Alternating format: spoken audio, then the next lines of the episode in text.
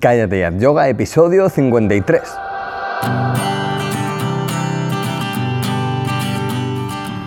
Bienvenidos a Cállate y Yoga, el podcast en el que hablamos de yoga, de la práctica, la teoría, las escuelas, los maestros, las posturas, los libros y todo lo relacionado con esta maravillosa práctica. Hablamos de yoga con los pies en la tierra y con sentido del humor. Hablamos de yoga en definitiva como si lo hiciéramos de cualquier otro tema. Yo soy Jorge Caballero, un practicante de yoga que también imparte clases desde hace tiempo. Hoy seguimos con esta serie de episodios en las que estamos o en los que estamos hablando eh, y tratando el cómo desarrollar una práctica personal desde el principio. Antes, como siempre, quiero recordaros eh, el curso de yoga de callateyatyoga.com, el curso de yoga para gente normal, donde tenemos seis secciones, lecciones, rutinas, yoga y filosofía o teoría y filosofía, lesiones y yoga, el laboratorio, bueno, tenemos, tenemos de todo, tenemos también monográficos. Y nada, para no enrollarme, entrad en la sala de práctica, mirad todo lo que tenemos, cientos de horas de vídeo Em, enfocados a la práctica normal, ¿eh? a la práctica normal del día a día, lecciones de hora y media, rutinas de menos, de media hora, de tres cuartos, de 15 minutos y luego pues un montón de cosas pues si somos profesores o si estamos empezando a serlo para saber por dónde movernos. Así que nada, no me enrollo más, por 10 euros al mes tenéis acceso a toda, la, a toda la sala de prácticas. Vamos con el tema de hoy, venga. Em, como decía, hoy seguimos con esta serie de episodios en los que estamos tratando de, bueno, pues de, desarrollar una práctica personal desde el principio o, tratamos también de mm, saber cómo enseñar a practicar a, nuestros alumnos para, bueno, pues para que avancen de una manera efectiva y eficiente. Además os voy a dejar en la web una plantilla que he hecho y que bueno, voy poniendo en toda la serie de estos episodios em, para que llevéis un control de, esa práctica. La, mm, plantilla permite tener en cuenta el tipo de serie que se va a hacer, el objetivo, las posturas preparativas, el bloque central de asanas, la vuelta a la normalidad e incluso las repeticiones. Eh, así que nada, echadle, echadle, un ojo porque está muy bien la plantilla. ¿eh? La, dejo en las notas del episodio para que cualquiera se, lo pueda descargar. bueno, antes de nada, eh, algo que estoy recordando en todos los episodios de esta temática son los cinco puntos que estamos observando para cimentar este desarrollo de una práctica personal eh, que estamos viendo. ¿no? Cinco elementos que nos ayudan a, avanzar y a motivarnos para nuestro, mejorar nuestro yoga. Pueden ser otros cinco, pueden ser otros o pueden ser más, pero bueno, yo he observado cinco de una manera así global para, para bueno, pues de, salida ¿no? de, de todo esto. Uno, tener una idea clara de lo que vamos a hacer en la secuencia. Dos, pensar en los conceptos clave para poder avanzar. 3. Diseñar un objetivo a corto o medio plazo. 4. Potenciar lo que más cuesta. Y 5. Ver secuencias, estudiarlas y practicarlas. Ver secuencias pues, de otros profesores eh, o estudiarlas de las que hemos hecho uno mismo eh, y ver qué podíamos eh, cambiar, mejorar y hacerlo de otra manera. Em, ¿Cómo aprendemos a hacer asanas invertidas, que es lo que, lo que nos ocupa hoy? Bueno, pues en los artículos anteriores de esta serie hemos visto cómo construir y avanzar en grupos de posturas de pie, flexiones hacia adelante, extensiones hacia atrás, así como un episodio general en el que vimos las bases a la hora de crear este tipo de secuencias, hablando de cómo ajustar la estructura en, los diferentes grupos de asanas y cómo unas posturas nos llevan a otras de una manera ordenada, constructiva y terapéutica. Con las invertidas sucede lo mismo, sucede lo mismo que con las demás.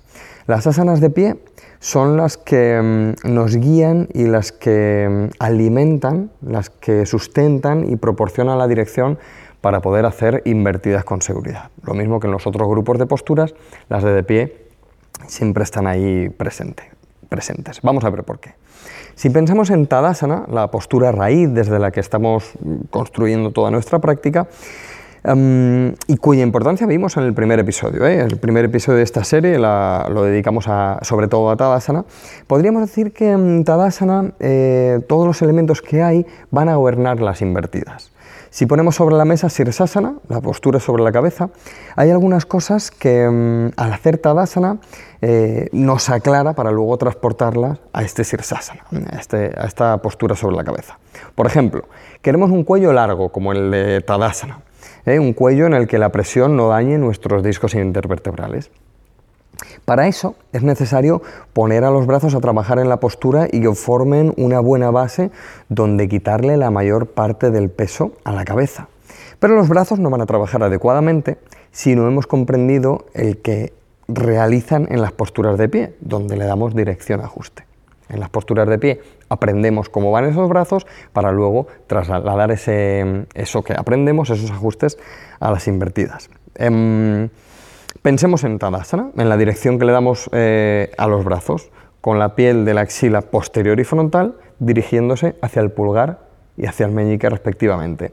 Esa dirección que luego nos llevamos a Utita hasta Padasana, al estirar los brazos a la horizontal, que va cincelando nuestros brazos en cuanto a potencia y dirección se refiere. Además, para hacer Sirsasana tenemos que entender bien el giro hacia fuera del bíceps y la acción de la muñeca mano que nos aportan posturas como Adho Mukha Virasana o Adho Sonasana.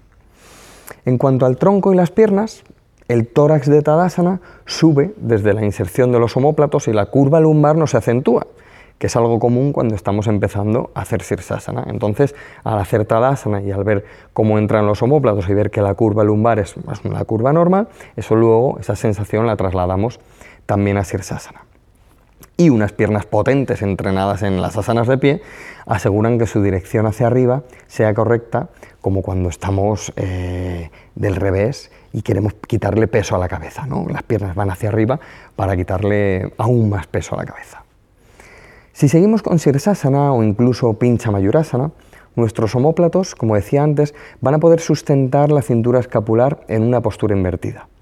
Solo cuando en una postura de pie o en una extensión hacia atrás se haya comprendido dicha acción de los omóplatos, las podremos trasladar a las invertidas. Con lo que es buena idea tener presente esos movimientos de descenso e inserción hacia el pecho de los omóplatos, ¿eh? porque eso ya va a ajustar toda nuestra cintura escapular, o parte de ella por lo menos. Luego veremos más cosas.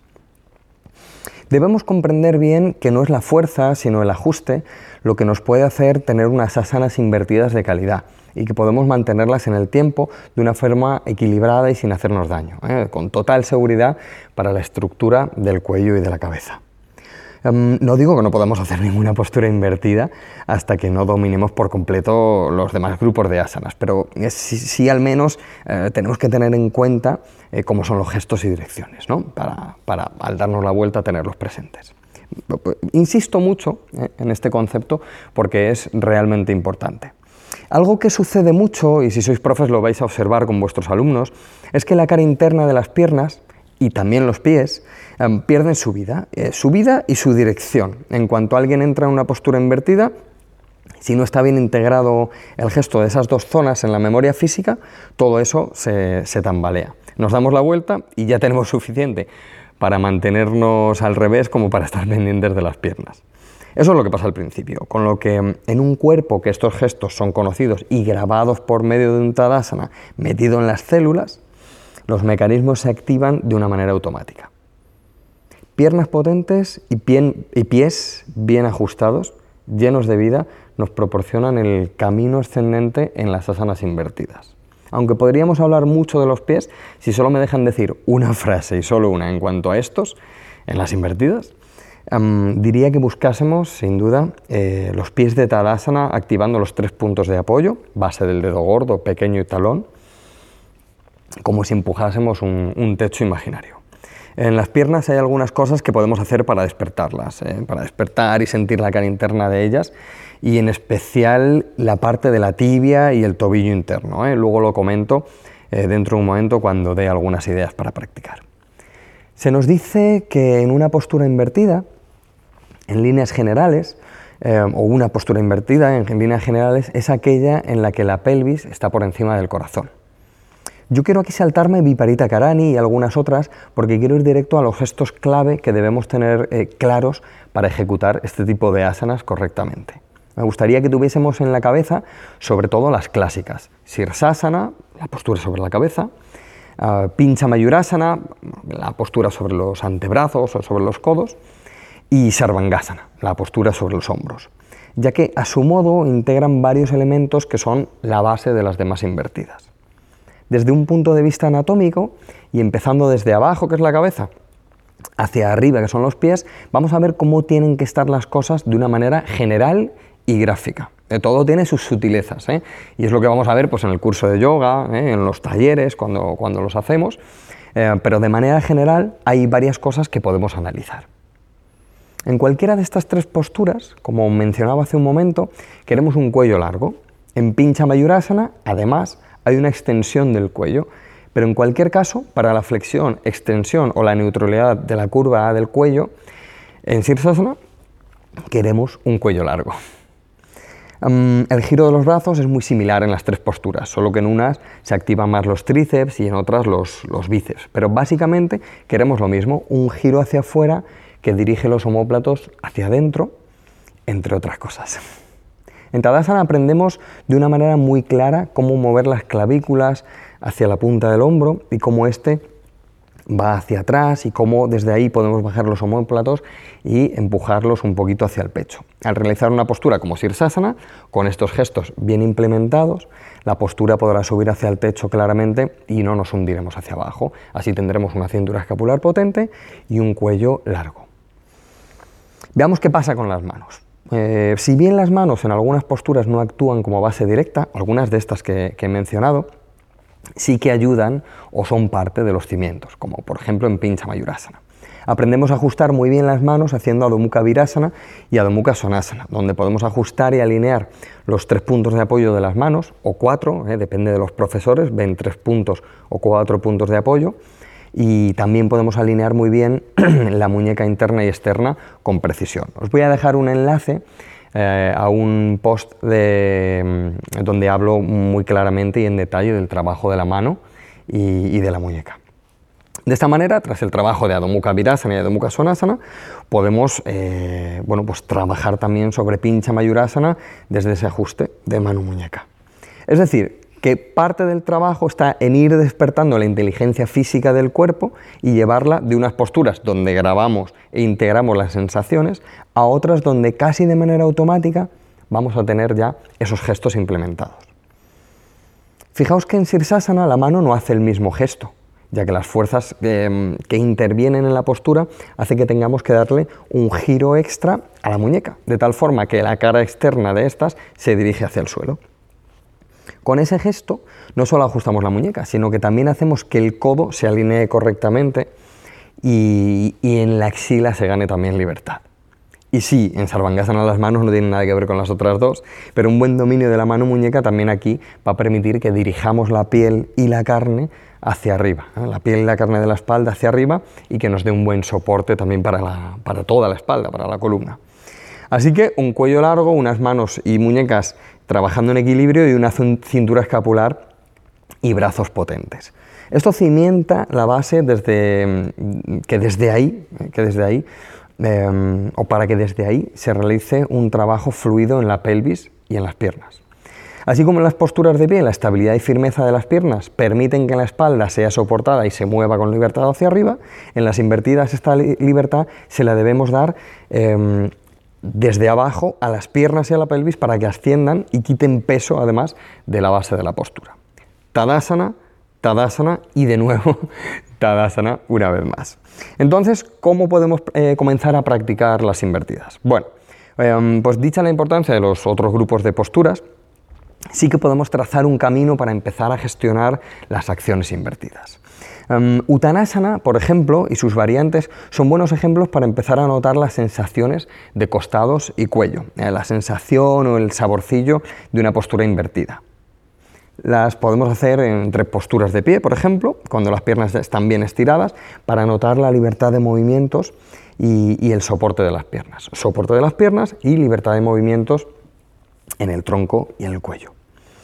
Em, excelente también es Prasarita Padottanasana, que es la puerta de entrada a Sirsasana, ya que podemos colocar incluso la cabeza en el suelo o en un soporte em, para notar bien el trabajo de un cuello largo, aunque la cabeza esté, la cumbre de la cabeza esté apoyado en el suelo. Eh, esto es como en Sirsasana. Entonces, haciendo Prasarita Padottanasana, eh, ya vamos, vamos accionando todo eso y tomarla, bueno, pues como nuestra postura invertida al principio. Prasarita Padottanasana está muy bien y da mucho sabor de las posturas invertidas.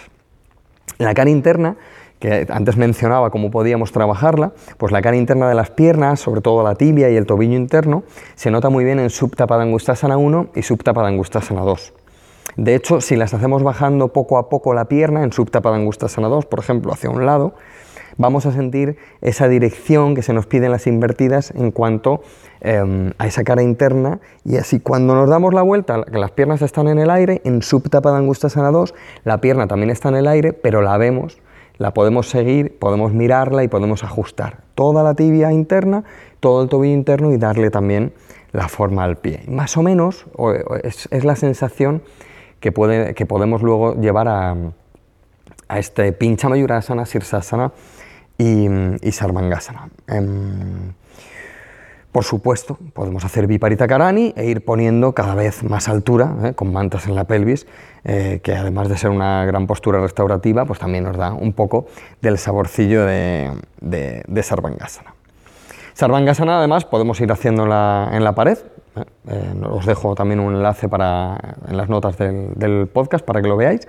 Y, también le vamos a dar a Sarvangasana un soporte bajo los hombros para darle libertad al cuello.